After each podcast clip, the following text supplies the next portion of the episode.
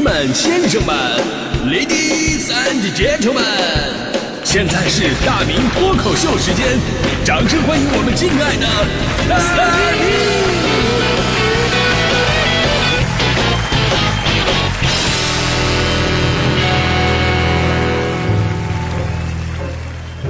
好，欢迎各位来到今天的大明脱口秀，我是大明啊。今天咱们说的是关于大数据算法变成算计的这么一个话题。呃，其实咱们今天说这个话题呢，也是因为前两天呢，中央宣传部、文化和旅游部、国家广播电视总局、中国文联和中国作协等五部门呢，联合印发了关于加强新时代文艺评论工作的指导意见，其中有两点啊，就直击如今的文娱圈的乱象。一个呢是要把社会效益、社会价值放在首位。不唯流量是从，不能用简单的商业标准取代艺术标准。那另一个呢是健全完善基于大数据的评价方式，加强网络算法研究和引导，开展网络算法综合治理，不给错误内容提供传播渠道。哎，这里边说这个算法就特别的有意思啊！你看着好像是个专业名词，但是如今。咱们大家伙喜欢看的这个短视频呐，听的音频呐，看的新闻消息啊，你用的 app 软件订这个机票酒店啊，在电商里边买东西啊，都离不开算法。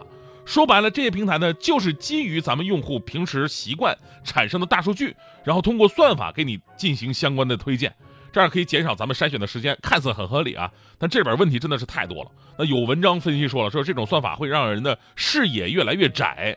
有人也说了，说了解你的偏好之后呢，可能会出现大数据的杀熟。当然，这两点都是最基本的负面效应。但我今天要说的，可能比这些都可怕。真的啊，我都害怕。说我今天我说了我的担心之后啊，以后我会不会被那些平台封杀掉？真的，我还真的犹豫了一下。但是想一想，我现在在那些平台的流量好像也没有什么封杀的必要啊。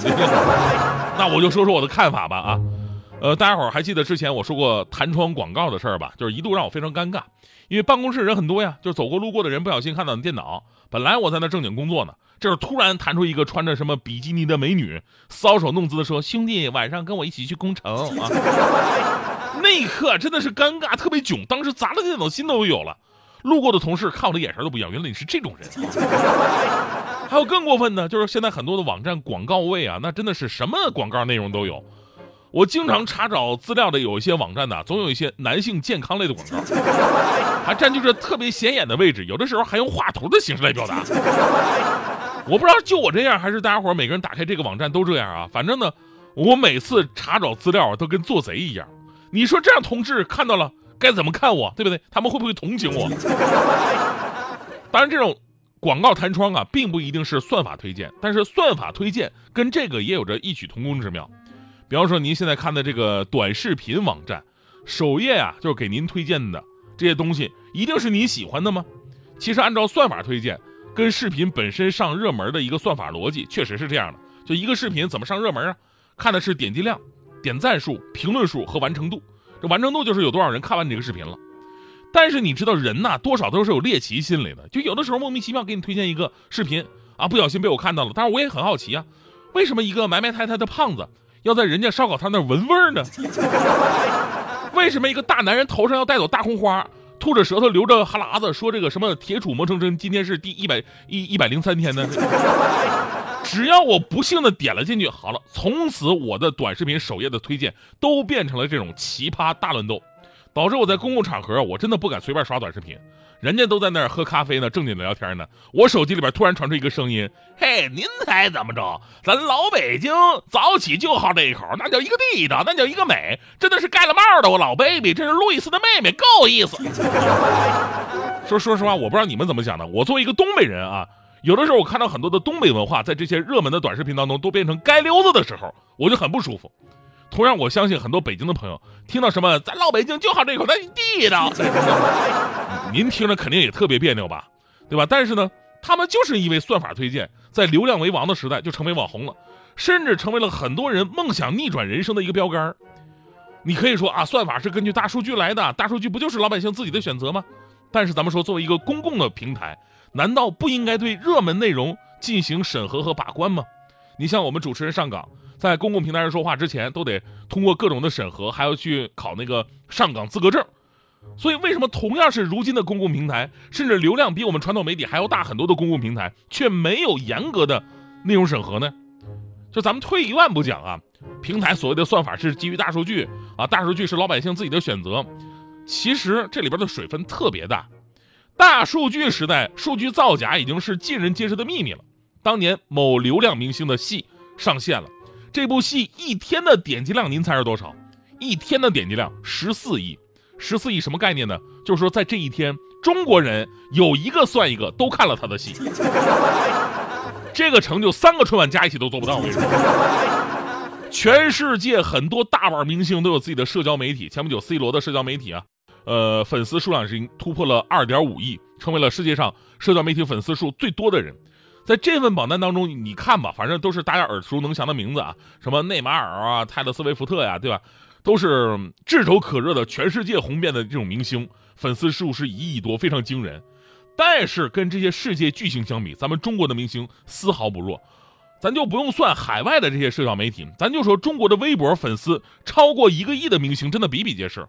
那发一句话转发一个亿的也有啊，对吧？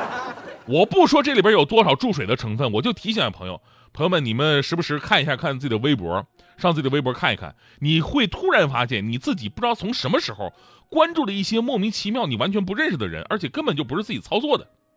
别问我为什么知道，前两天强嫂没让强哥上床睡觉，为什么？就是因为强哥微博上关注了几个网红脸，而强哥对此毫不知情，他自己是这么说的，反正啊。还有很很神奇的是什么呢？就是我以前呢，我们以前发微博，你知道吧？就是是可以让所有关注到你的人看到的。比方说你关注我了，那我发微博你肯定会看到，对吧？但如今你发的微博只能让关注到你的人的一部分人看到。如果你想要更多关注自己的人看到你发的东西，就要购买平台的推广服务，推广一次的费用呢，从几百块到几十万不等。而那些本来就是关注的人，为什么还需要你花钱才能让他们去看到你的文文章呢？最奇葩的什么呢？前不久，我想推广一下我这个微信公众号的一个内容，哎，我就想了，我花钱嘛，该花的钱推广费我得花。我一咬牙一跺脚，我花了钱了。但神奇的发现，原来微博啊。对微信这类的词是早就限流了的，属于敏感词汇，所以你发出去之后吧，大多数人都被屏蔽，是看不到的。当然，这种做法我是完全理解的，企业之间的竞争嘛，也很正常，对吧？但是为什么你这边给我限流了，那边还把我的推广费给收了呢？啊，躺着就把我的钱给挣了，完了我还是跪着的。昨天还有个事儿，大家伙也听说了，这事儿居然没上热搜，我也很奇怪啊。就是网上流传一张。哪吒汽车的品牌中心管理群一群人的不当言论，令人感到无比悲哀。呃，有一名负责人表示了，要拿最近特别火的那位已经被拘留起来的男明星，啊，给品牌炒作营销。大概的思路就是这样的：说咱们这么做啊，官宣请他做代言人，这件事的劲爆程度，短时间内就能出圈最坏的结果无非是咱们官方道个歉，开除相关的人员，然后呢，下边的工作人员纷纷为他的机智叫好。真的说到这儿，我就特别想说啊，这种用负面炒热度，都是二十年前你芙蓉姐姐就玩剩下的东西。你作为一个新业态的营销高管，还拿着小孩都不屑玩的东西，在那沾沾自喜，以为自己多聪明呢，多么的可悲啊！当然，更可悲的就是，让我们看到了在这样一个所谓的互联网大数据的生态之下，流量为王的思路真的是根深蒂固，不惜丧失道德跟尊严。所以，这种所谓的炒作。加上注水，加上利益驱使，加上人为控制之后，我们眼中似乎是客观的大数据和所谓的算法，你说能有多少是真实的呢？你看到的那些什么数据变化呀，无非是资本的流动，这是应了那句老话：有人的地方就有江湖。所以呢，真心期待这次中央五部门联合发出的指导意见，真正的让大数据算法和流量都跳动起正能量的脉搏。而最后呢，请允许我说一个。昨天啊，私人的小感动，也是今天这个脱口秀的一个小小的彩蛋。昨天下节目呢，我在微博上收到了一个听友的微博的私信，我真的特别的感动。我觉得也算是漫天恶俗营销当中的一股清流吧。我觉得有必要在脱口秀的最后呢，跟大家伙分享一下。呃，自我夸奖的话很难说啊，所以有请大迪带来诗朗诵《致大明》。嘿，大明，第一次知道你是大明脱口秀。如果没记错的话，是二零一四年；如果真的没记错的话，应该是我是一个富二代。你的脱口秀大胆而犀利，在幽默中夹带着讽刺，贴合生活实际。至于为什么给你写这一段话呢？可能因为昨天发生了一件我人生当中的大事儿，我收到了北京师范大学的录取通知书了，很漂亮。在二零一四年，我十二岁，那个时候的我面对未来充满了迷茫，我的人生之路分叉出了两条路，我必须做出抉择。过度的忧虑和迷茫使十二岁的我患上了中度焦虑症，我一度想退学，产生过很多想要放弃的念头。